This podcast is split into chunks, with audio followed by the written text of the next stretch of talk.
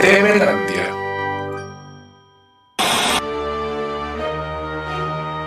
Mira cómo tiemblo. Hoy presentamos Yo no soy de vivorías.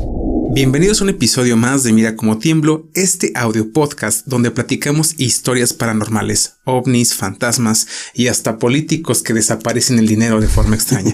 Hoy es nuestro final de temporada, yo sé que nos van a extrañar y tenemos nuestro patrocinador, gracias lindo y hermoso patrocinador de figuras de acción para niños y personas que no tuvieron una infancia plena. Rigo, platícanos un excelente broche de cierre de oro. Así es, Dan. Pues hoy, como tú dices, es nuestro último episodio de la temporada, joven. Así que prepárense porque el segundo se va a poner todavía más chido. Pero bueno, y esta historia es una historia un poquito más larga, todas las que hemos venido mencionando, porque está buenísima acá. Y empieza, fíjense bien. Para ponernos un poquito en contexto, estamos hablando de un rancho pedorro, güey, allá en cerca de Aguascalientes, en Encarnación de Díaz, Jalisco, que es prácticamente ya ahí en la frontera con Aguascalientes, güey. Y ese rancho se llama Viborillas. ¿va? Así, imagínate qué tan pedorro está que se llama Viborillas. Entonces, es una población pequeña y todo este rollo. Lo interesante de esto, y es donde vamos a ponerse en contexto, es que hace años, cuando estaba el tema de la época de los cristeros, güey, ¿te acuerdas de la revolución cristera, todo ese pedo? Pues resulta que ahí fue un, un- un punto donde pues hubo muchas muertes y todo eso. Y como es un, un rancho pequeño, había un terreno grande, el cual ahí enterraban a todos los muertos, güey. Chingues. O sea, era como el panteón de ese rancho, ¿no? Sí. Entregaban, enterraban allá a todos los muertos y este, a un lado de ese terreno hay una capilla. Ojo aquí, recuerden muy bien esta capilla porque es un punto importante de la historia, ¿no? Entonces, pues ahí enterraban todos los muertos. Lo interesante empieza que existe, existe una familia eh, donde el dueño de ese terreno es el abuelo de esta persona que nos contó la historia, donde enterraban los muertos. donde enterraban los muertos, así es. Güey, ¿quién demonios compra ese terreno, güey? No, o sea, ya era de él y él como que lo digo, pues ahí entierren todo ese rollo. ¿no? Fosa común. Exacto. ¿no? Y esta persona que nos contó la historia se llama Mayra Alba. No le dio miedo, mijo. Di mi nombre, cabrón. Mayra, la futura heredera del terreno de los muertos. Ok. Entonces ahí es donde empieza lo interesante. Entonces, en aquel entonces Mayra todavía no nacía, pero su abuelito era el dueño de ese terreno y obviamente pues tenía su hijo y ese hijo es el papá de Mayra ya en la actualidad, ¿no? Pues resulta que en aquel entonces el papá de Mayra pues le compra el terreno a su papá. Su papá te compro ese terreno, un terreno grande y se pone a fincar una casa ahí. ¿no? Fíjate, qué buena idea, ¿no? O sea, imagínense, aquí empieza lo interesante. Sí, pues, eh, chingue su madre, yo finco una casa aquí donde sé que hay muertos abajo, vale Sí. gorro, ¿no?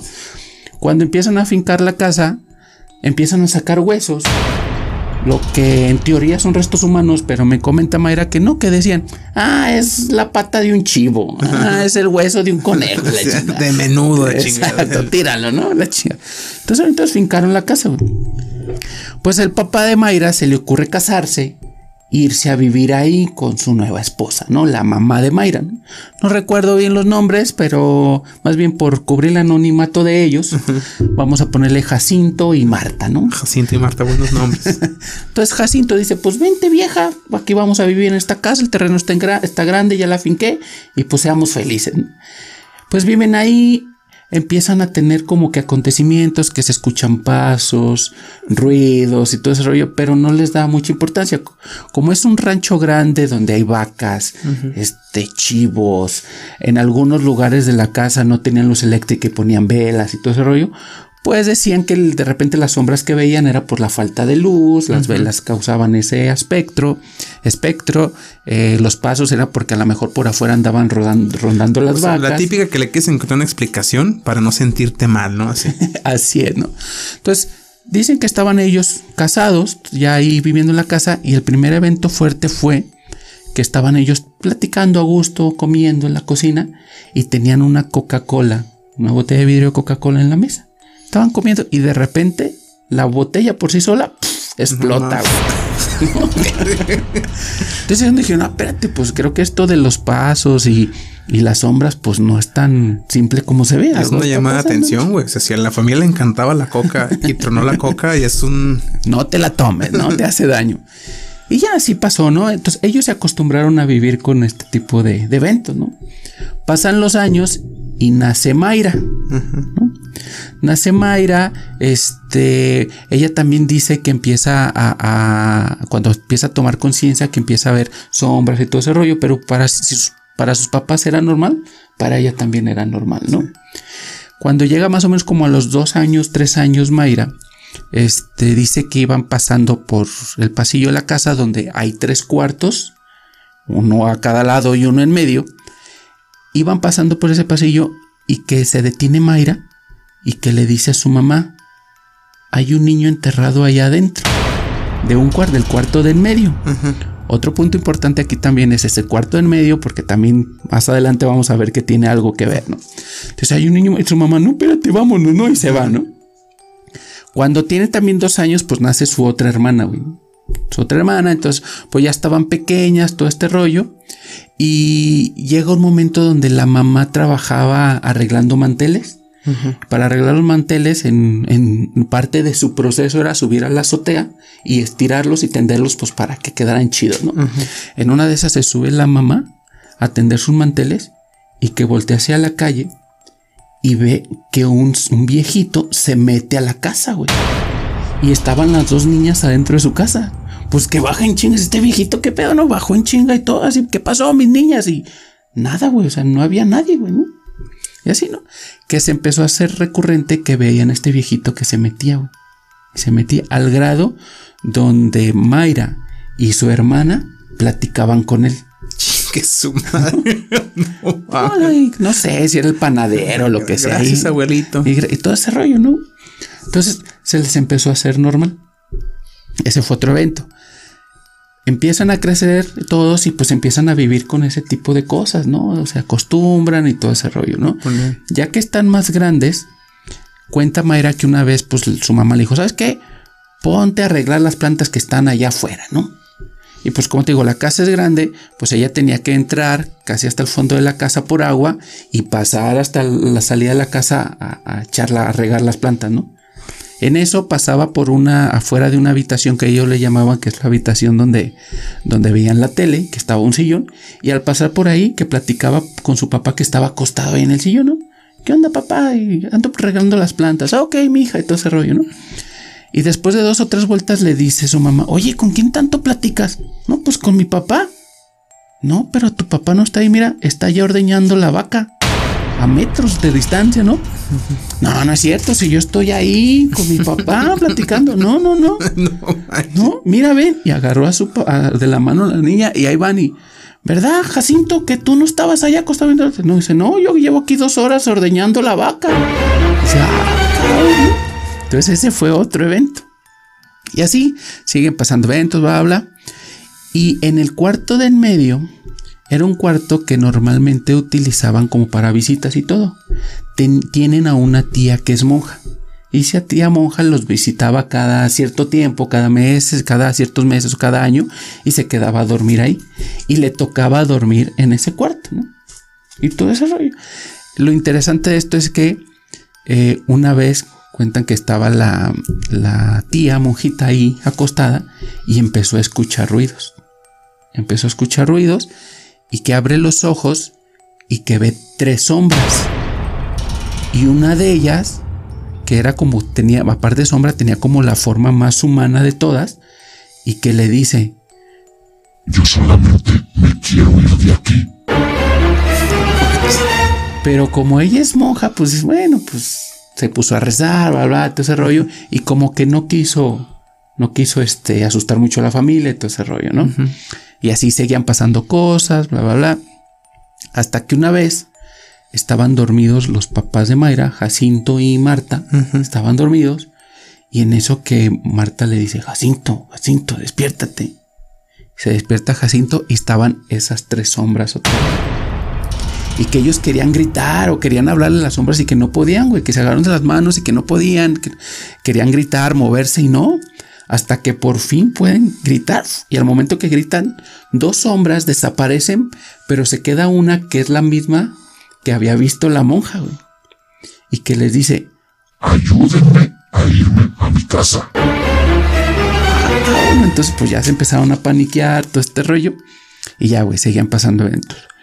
Otra, otro evento fue que una vez estaba eh, Marta en la azotea otra vez con sus tapetes y todo ese rollo y a lo lejos del- de la finca pues estaba Jacinto ordeñando una vaca.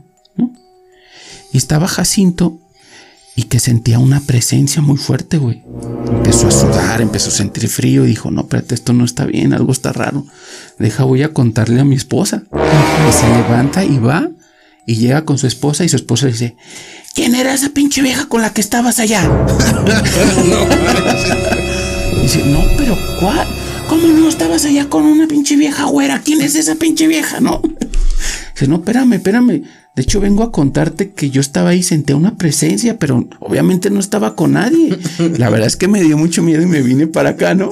Y pues bueno, pasa el tiempo, bla, bla, este, crecen las dos niñas y nace una tercera. Nace una tercera y pues cuando todavía estaba bebé esta tercera, pues obviamente dormía con sus papás. Y otro evento fue que estaba la niña acostada en la cama, la mamá estaba en la orilla de la cama, pues cuidándola y todo ese rollo. Y en eso, una sombra se aparece a un lado de la cama. Y que dice la mamá, dice Marta, que la sombra se inclinó a querer agarrar la niña. Y pues ella no, o sea, que quería pasar para allá, ¿no? Y de repente otra vez que ve esta figura de la mujer y que la mujer le dice, Ella me puede ayudar. No sabe ni hablar, no chingues. Ajá. Entonces, pues, ¿cómo que ella, no? O sea, Ah, o sea, ya tuvo interacción con la pinche sombra. o sea, sí, o sea, o sea, o sea, la sombra le dijo que la niña le podía ayudar a la sombra. Entonces, ¿qué pedo con este rollo, no?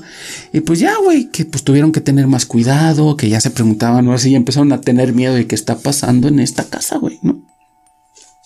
El chiste es que, este, bueno, haciendo aquí un paréntesis, eh, la segunda hermana de Mayra. de Mayra eh, fallece a los 16 años por una enfermedad y fallece, ¿no? El tema es que, pues cuando está hospitalizada, pues está de vecina o compartiendo habitación con otros enfermos y llega el momento donde, pues lamentablemente la, la- la hermana de Mayra fallece.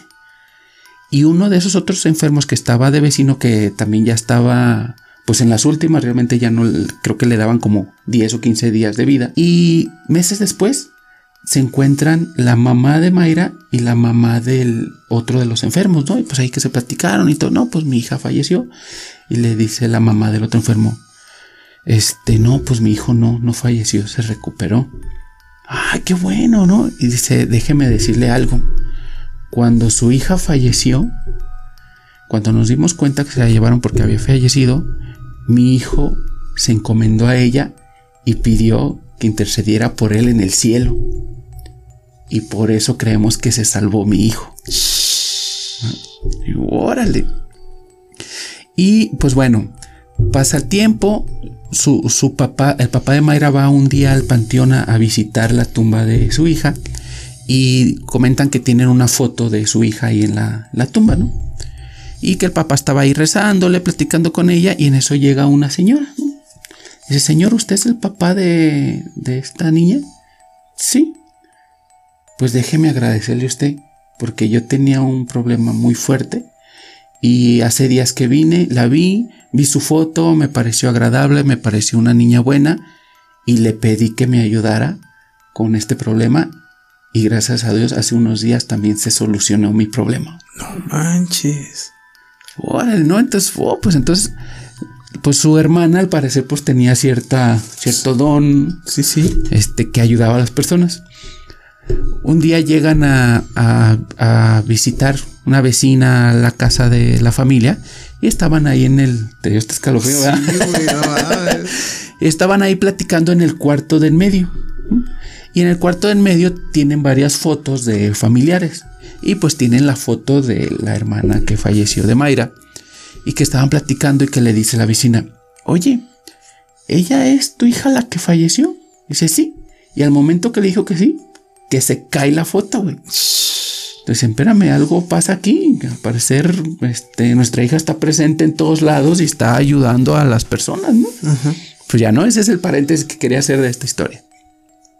Pues resulta, regresando un poquito al tema de la familia burra que se le ocurrió fincar este, en un panteón, pues resulta que hace como seis o siete años eh, estaban ellos ahí. petróleo. y se dieron cuenta que llegaron personas este, ajenas al rancho a la capilla que está a un lado de esa casa. Y que durante varias, varios días de trabajo sacaron los, restos los restos de, de humanos de, de, tres personas que al parecer eran aquí de Guadalajara. Entonces fueron con ellos para ya traérselos para acá. Cuando sacan estos restos humanos, se siente que la casa se simbra, güey. Y ya se traen estos tres, 13 personas para acá, van y no se quedan con las ganas y preguntan y dicen, oye, ¿qué pasó aquí? Ah, no, lo que pasa que hace años, en la época de los cristeros, mataron a tres familiares míos y aquí los enterraron. Y realmente pues nosotros desde hace muchísimos años queremos llevarlos para darles una sana sepultura y todo y no habíamos podido y hasta ahora pudimos venir a, por ellos y que a partir de ese momento ya no pasa nada en esa casa. De cabeza, llévame a mi casa. Exacto, güey. Entonces ahí donde dijeron, ah, entonces estas personas eran las que nos pedían ayuda, querían salirse, querían ser libres, todo ese rollo, y eran las que estaban aquí jodiéndonos la vida, güey. No manches, cabrón. Oye, y se me hace muy interesante lo de la hermana de Mayra, o sea, cómo como hay dos casos ya de intercesión, güey, o sea. Ajá, exacto. La del enfermo, el niño enfermo que estuvo ahí a un lado de ella, y otra que fue y le rezó en el panteón, güey. Así es. Wow, qué buena historia, cabrón. Esa Mayra de tener los nervios de acero, güey. Sí, Mayra, pues muchas gracias por esta historia y no sé cómo vivieron tantos años en un panteón. O sea, dile a tu papá que se pasó de lanza, la verdad. ah, le quise poner adrenalina a su vida. Exacto. Dijo, pues en culebrías no hay que, nada que hacer, no hay nada, que nos asusten los fantasmas. Órale, exacto. Pues ese rancho de viborillas, entonces ahorita ya vive en paz y tranquilos porque ya se trajeron esos cuerpos que realmente se dieron cuenta que no eran de chivo, no eran de conejo, no eran de perro eran de estas tres personas que en, los, en la época de los cristeros se los ejecutaron. Chingue su madre. una excelente forma de cerrar la primera temporada de Mira cómo tiemblo. Mándenos sus historias. Sigan al pendiente. Y yo soy Dan Larson. Me puedes encontrar en todas las redes como Dan Larson. Yo soy Rigo Sogué, también me puedes encontrar en todas las redes como Rigo Sogué. Y pues esto lo pueden ver en YouTube, en Facebook y lo pueden escuchar en Spotify. Y póngase truchas porque la siguiente temporada vamos a tardar unas semanitas para que empiece el primer episodio de la siguiente temporada, pero se vienen cosas muy chidas. Mira cómo.